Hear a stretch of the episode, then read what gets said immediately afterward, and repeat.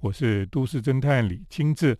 那么安藤忠雄的建筑呢，最让人感动的哈，就是他在那个建筑物里面，你可以看到这个光影的变化哈。那么在光影的变化里面，你就体会到这个这个建筑里面那个光的神圣性，还有它的这个非常神奇的地方。呃，我们今天呢特别来谈一谈哦，其实安藤忠雄除了建造设计教堂建筑之外，哈，其实他也设计了很多墓园哈，还有灵骨塔。你说，哎，安藤忠雄有设计蒙阿波的建筑吗？其实是有啊。安藤忠雄设计了好几座建筑哈，乍看之下你以为是庙宇，乍看之下你以为是这个呃这个什么这个寺庙，其实呢。在日本哈，这些建筑，呃，这些寺庙呢，都是灵骨塔哈。那么在日本呢，很多的寺庙就是它旁边就是那个一大片的蒙阿波了哈。那最有趣的是，如果我们去呃东京的青山地区哈，那边有一个非常呃历史悠久的寺庙，叫做梅窗院哈。梅窗院就是梅花的窗户哈，不是没有窗户。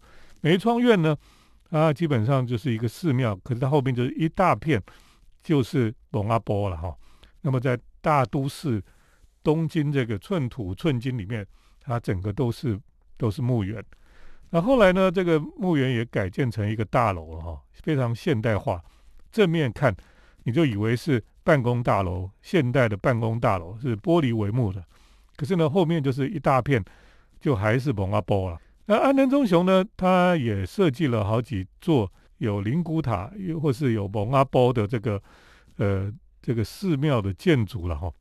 呃，比如说呢，我们最知道的这个水玉堂哈，就是一个寺庙呢，在水池底下哈，这个水玉堂。水玉堂呢，其实它就是一个寺庙，它旁边就是蒙阿波，所以当我们去看这个水玉堂哈。这个本福寺水玉堂的这个地方哈，那么我们就要走过一片这个墓园，然后才会走上那个要通往这个水浴堂的小径。那有些人说：“哎呦，他一个人去看的时候，觉得有点害怕，因为前面要经过这么多蒙阿波，你才会走到那个地方去了。”呃，这的确也是一个令人觉得有时候会害怕的地方哈。可是其实。当你走到那个水浴堂那里呢，哦，你就会觉得安藤的设计就让你忘记了那些恐怖的事情了。所以呢，呃，其实我觉得呢，去这个安藤的建筑去参观哈，即使是有蒙阿波哈，你也不会害怕了哈，因为那个墓园的确是到处都有啊。那可是呢，安藤的建筑的确有它独到之处了哈。水玉堂，我们在这个这次的安藤忠雄的展览里面有看到它的模型哈。另外，它还有一个模型哦，是用木头造的，就是南岳山光明寺啊。这个是在四国哈这个地方。那么，呃，南岳山光明寺呢，是安藤忠雄少数哈用木头建造的建筑啊。因为我们知道安藤都是用清水混凝土、钢筋混凝土去建造建筑。可是它少数有几栋建筑呢，是用木头去建造的。比如说呢，它有建造一个木质殿堂哦，这是在山里面全部用木头建造的一个木头的殿堂。另外呢，它有建造四乘四，第二栋呢是用木头建造，现在已经拆掉了。另外呢，南岳山光明寺就是一个完全是用木头建造的一个寺庙，而且呢，这个寺庙哈，其实这个寺庙也是个灵骨塔。那南岳山光明寺非常特别，是它有涌泉，所以它等于是有一个水池哦。这个建筑物就是在水池上面的一个建筑物，然后它是有这个格栅，好像京都那个格栅的一个建筑，所以它的立面呢就是格栅哈，一条一条一条一条的这个木头，然后它是双层的，就是里面那一层跟外面那一层中间是走道啊，然后里面那一层的里面就是寺庙的正殿哦，在那个里面。那我们看这个在展览里面看到那个模型啊，你就可以发现那个光线照在那个格栅上面的时候呢，那么在地板上面就有一条一条一条一条的阴影啊，非常漂亮。那我们在展览会场的时候，如果你对着模型照相，你可以照出那个一条一条的这个线条出来，那么真实的那个寺庙就是长那个样子。那另外这个寺庙比较特别是哈，那么呃，我上次我们去看的时候，它旁边有几个附属建筑里面，就像那个拉克哈，就是那个置物柜一样，就是一排一排上面有一个一个一个置物柜。其实那个置物柜哈，里面就是一个灵骨塔，就是塔位。那那时候还有人不小心，他也不知道，就去给他打开来看一看，里面一个塔位里面呢，就放着一个小的木头做的一个寺庙在里面。就是一一个灵位在那个地方了哈，所以这也是呃灵骨塔哈，在日本的南岳山光明寺哈。等一下再继续来分享安藤所设计的墓园跟灵骨塔。欢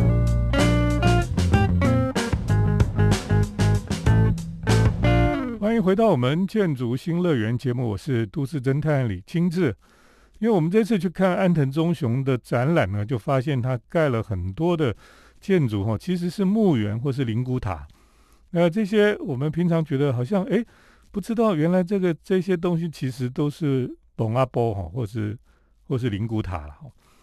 呃，刚刚我们提到像这个水玉堂啊，它其实也是一个一个墓园。好，那么另外呢，呃，南岳山光明寺哦，它也是一个灵骨塔。所以呢，呃，在日本哦，很多的坟墓。就是附属在这个这个寺庙的旁边，或是你可以说哦，那个寺庙就是专门来做殡葬事业的的一个这个寺庙，所以呢很多了哈。那么他们会找安藤忠雄来设计。接下来我要介绍，也是在这个展览里面你可以看到的另外一一个非常有名的哈，就是在北海道的头大佛了哈。头大佛呢，其实是在札幌哦。北海道札幌的近郊有一个这个，其实就是一个墓园，一个很大的墓园。可是那个墓园呢，原本哈，它设计真的是有一点庸俗了哈。为什么我说它是庸俗呢？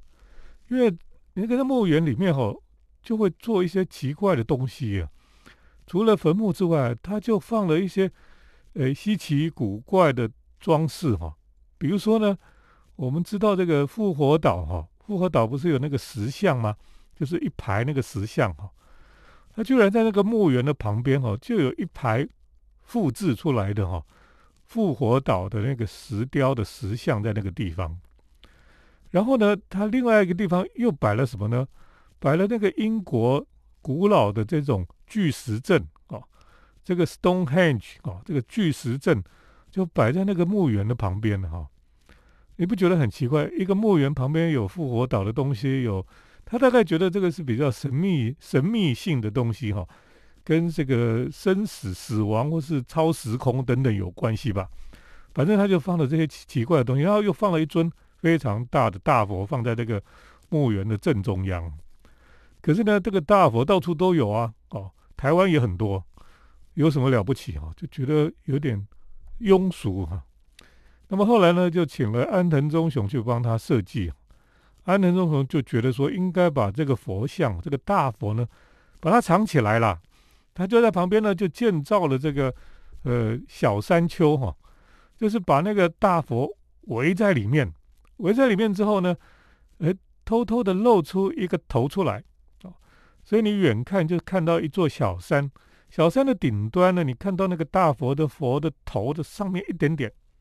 好的，就是那个露出来的地方，你就会心里会想哦，哎，好想进去看一看，就是让你有这种欲望哈，你想要一窥究竟。所以呢，这个就是头大佛哈，这非常令人引人入胜的地方。以前呢，大老远就看光了，没什么好看哦。现在呢，你必须要沿着安藤忠雄帮你设计的路径，你要走走走，然后。最后走到那个里面去之后呢，你才可以终于看到整个佛像的全身了哈。这是一个非常神奇的做法。那远看呢，只能看到这个小山丘上面露出一个小头了哈，就是头大佛的头。呃，春天的时候呢，小山坡上面都盖种满了这个薰衣草，也是蛮漂亮的。到了冬天更漂亮。冬天呢。在北海道，这个白雪覆盖，这个所有的呃，你不想看到的这个蒙阿波里面的东西哦，全部都被这个大雪所覆盖起来，都看不见了，只看到那个小山丘上面被雪覆盖的小山丘上面露出一个小头啦。那个小头哦，就是头大佛的头的顶端然后你冰天雪地哈，你就照着那个安藤忠雄设计的路径，就这样一直走，一直走，走到里面去哈，看到那个佛像。非常精彩，那个天气冷到那个佛像身上都结冰哎，感觉上是非常的、非常的激动哈。那么我觉得这是他设计的很精彩的一个墓园哈。好，等一下再继续跟听众朋友来分享。那么安藤忠雄也要在台湾设计墓园，会跟灵骨塔。等一下再继续跟听众朋友来分享。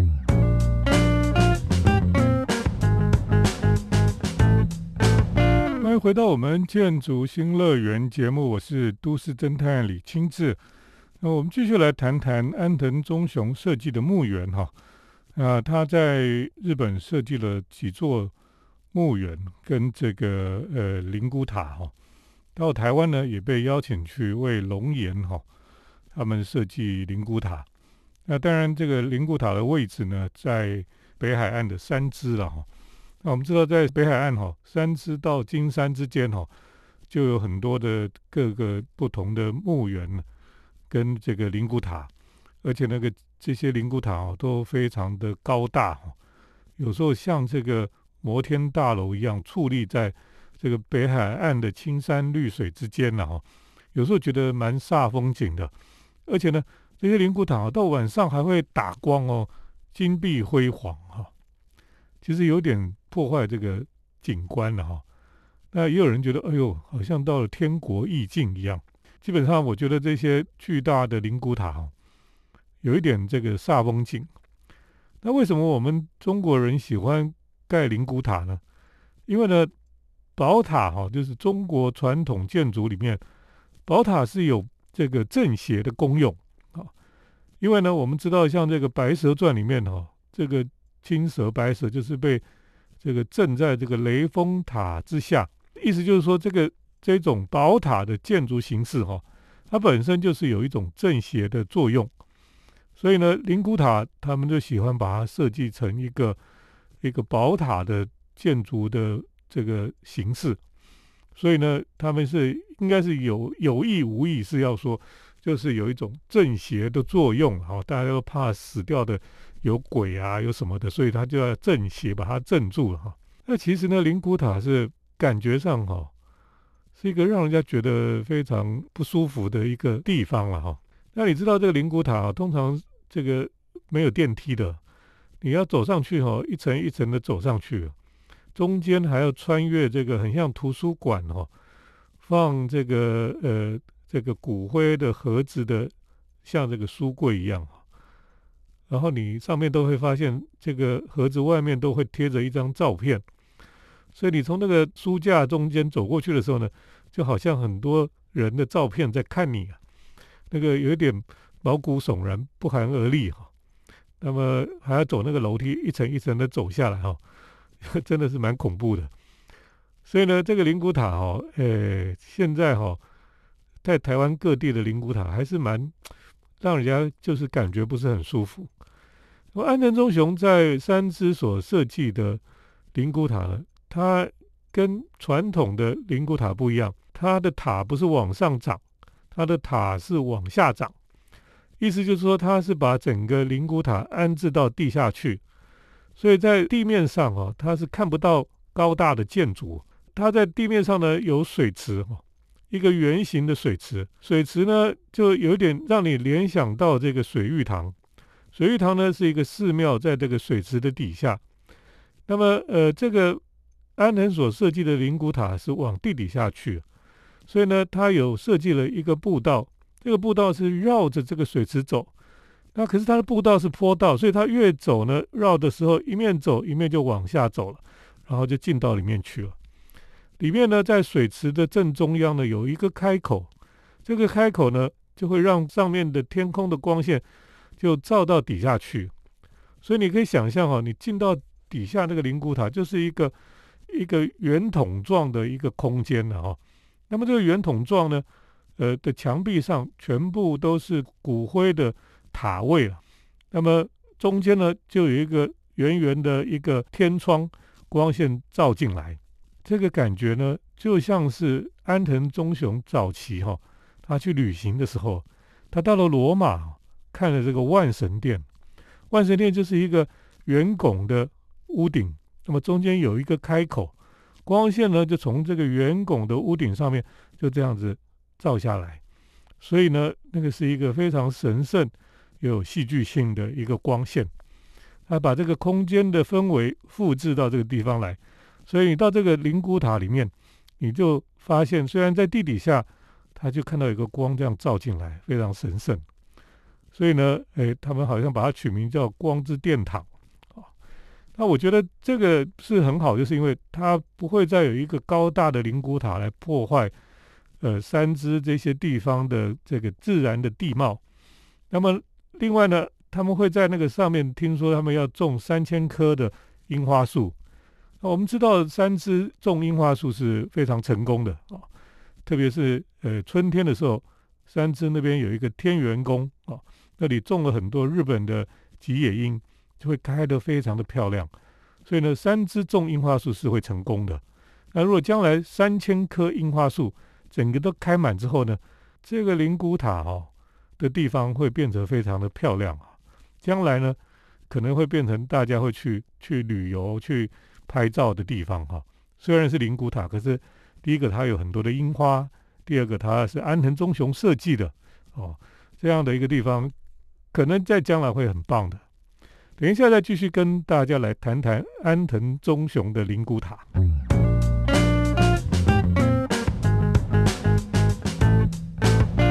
是都市侦探李清志啊，我们今天在节目当中跟大家来谈一谈这个安藤忠雄所设计的墓园或是灵骨塔哈。我觉得这个墓园或是灵骨塔哈，跟教堂的空间其实是一样的。都是跟生命有关系的，都是一个比较哲学的一个空间。那么，特别是墓园哈，或是灵骨塔，这个在跟死亡有关系哈，跟生命有关系的一个场所，不应该是非常这个纷乱、嘈杂的一个空间。像我们去台湾的一些殡仪馆啊，都会觉得很受不了，就是因为。那个念经声啊，那个呃唢呐的声音啊，或是超度啊，什么就乱七八糟哈，就是很混乱，而且呢，就是很吵杂。你在那样的空间里面哈，你的心得不到安慰，你的心没有办法沉淀安静下来。所以，一个好的墓园，一个好的灵骨塔哦，要设计成一个人到那边哈，他的心是可以沉淀下来的，他是可以在那个地方，他的哀伤，他的思念。可以得到满足跟安慰，那么在那个地方呢，人哈可以重新去思考生命的意义。那我觉得这是一个呃，其实也算生命教育一个很重要的一环哦。在安藤忠雄所设计的墓园里面哈，就是有有改变这些事情啊。我觉得它会带来不错的影响。那我们知道哈，全世界最棒的一个墓园哦，应该就是瑞典的森林墓园。这个墓园呢，里面去哈，你真的不会觉得很害怕，因为这个墓园里面几乎就像一座非常大的公园，里面有森林、有湖泊、有草地，在那个地方呢，你放眼看去哦，就是森林，就是草地哈，你会觉得心情哦会得到安慰。人在面对大自然的时候，心灵可以安静下来，然后沉淀下来。在整个墓园里面呢，包括火葬场，包括这个仪式的空间哈，都被好好的隐藏在树林里面，所以你不会看到那些非常突兀的这些建筑的设施哦，你你也只是看到一个非常巨大的十字架立在那个草地上面。这个墓园后来被列为世界遗产。呃，日本像伊东丰雄、像整文彦这些建筑师。他们设计了很多的墓园，其实也受到这个瑞典的森林墓园很大的影响。所以呢，他们都会让这个墓园跟传统的墓园是不一样的。啊，慢慢的这些墓园呢，都越来越现代，可是越来越安静，越来越让人在这个空间里面呢，心灵得到重新复苏的机会。所以我觉得这个就是一个很棒的这个呃生命教育的场所，包括殡仪馆、包括灵骨塔、包括墓园哈，都是让人可以去重新醒思自己的生命。当我们面对死亡的时候呢，我们才会真正好好的活下来。呃，如果我们不知道说每个人都要面对死亡，都是每天醉生梦死，那么就没有办法过有意义的生活。所以，呃，这些墓园、这些灵骨塔的设计，其实非常重要的。好的设计呢，就叫活着的人呢，可以重新可以去醒思自己的生命，可以过有意义的生活。那我我们看到安藤忠雄所设计的这些墓园哈，基本上哈，的确可以带给大家很多的醒思了。好，今天跟大家就是来谈安藤忠雄所设计的墓园。谢谢听众朋友的收听。我们接下来呢是都市侦探的咖啡馆漫步单元。都市侦探的咖啡馆散步。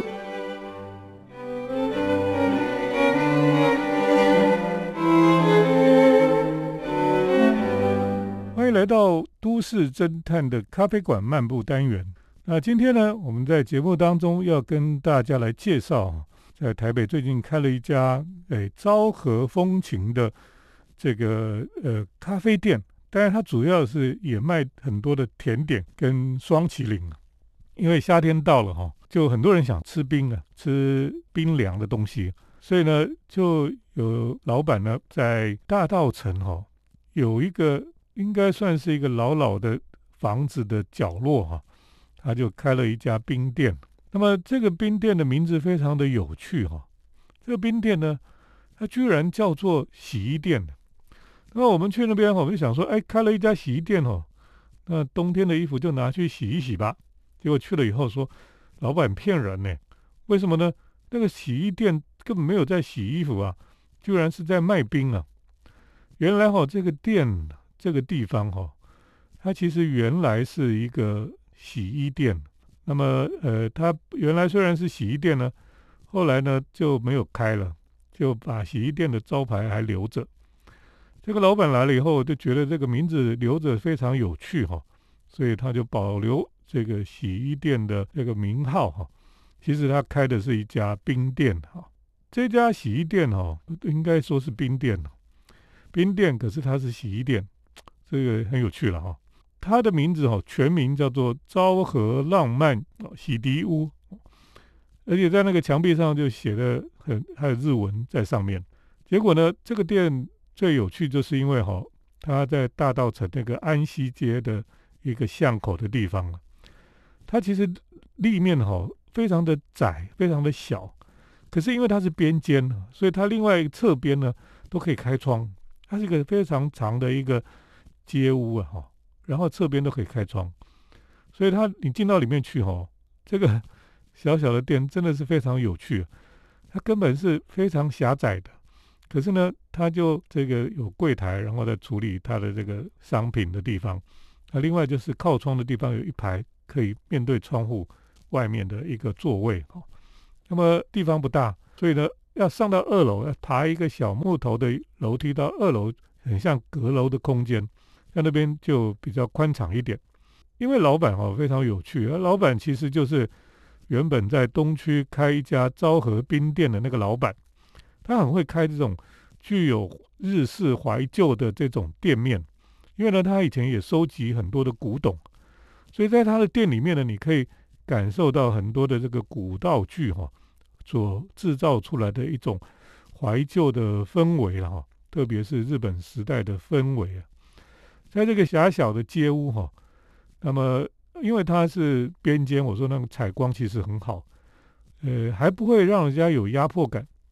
它里面就有很多昭和时代的古道具哈，包括哈，你到二楼上去哈，就会看到这个书柜哈，它有一个那种木头书柜，上面是一整套的夏目漱石的全集哈，而且是老的书哦，那个书应该是古董书了。那么墙边呢，就挂着几个。植田正治哦，这个摄影师他的海报了那植田正治因为几年前在台湾有办过一次植田正治的摄影展，所以呢就有这个海报。那么二楼还有榻榻米的座位，呃，你可以点很多东西，包括双双麒麟哈，各种口味的双麒麟，他会把它弄得非常的花俏了哈。那么又有布丁，布丁上面还撒这个金粉，呃，有一种非常复古的奢华感。呃，这个昭和浪漫洗涤店哈，那么这老板真的非常擅长改造老房子。因为他在东区那个昭和冰店，也是一个老房子改的啊，然后他又收集数量庞大的古董哦，所以呢，呃，总是可以开出这样的一个店出来。那大大城这一家店哈，这个老房子来改哦，特别有味道，所以呢，大家都会跑想要去吃这个地方。那当然，它里面还是有咖啡啦，有双麒麟，有甜点，有茶，也有仙草茶哦。这个都都很有有这种，呃怀旧的老味道，在这个地方哈，可是又带着某一种新意在里面。我觉得这个是非常有趣的一家店哈，就在大道城。你知道哈，这种只要是在大道城的老房子开这种店哈，做得好哈，就真的是非常有趣有味道啊。那这家昭和浪漫洗涤屋哈，那么外面的招牌看起来像洗衣店。其实就是冰店哈，那现在是夏天到了哈，就每天很多人在门口排队，想要来尝鲜的哈，想要去体会这个空间的魅力哈。我想很多人来这里吃冰哦，倒也不只是为了吃冰，吃冰到处可以吃了哈，主要是你要去呃感受一下这种老房子里面的空间哈，这种不同时代的空间氛围哈，就是这种店的卖点了。这个的确是做得好哈，呃，因为有些店它做起来就假假的，就是感觉上就是电影道具的感觉。那像这种不是，这个你会觉得还蛮真实的哈。那这个就是因为他的房子本来就是老房子哈，就本来就很真实哈，你不需要去改造装假假的，这样不是，它是真的就是一个老房子，然后再加上古道具哈，就真的是快要十全十美的这种感觉了哈。今天呢，跟大家来介绍哈。昭和浪漫洗涤屋了哈，呃，他其实专门卖双麒麟哈，就修瓦修瓦 ice cream 哈的一个店哈，在大道城里面。如果听众朋友有兴趣哈，可以去体会看看。今天跟大家介绍的这个都市侦探的咖啡馆漫步就介绍到这里，谢谢听众朋友的收听，我们下礼拜再见。城市的幸福角落，来杯手冲单品，享受迷人的香醇世界。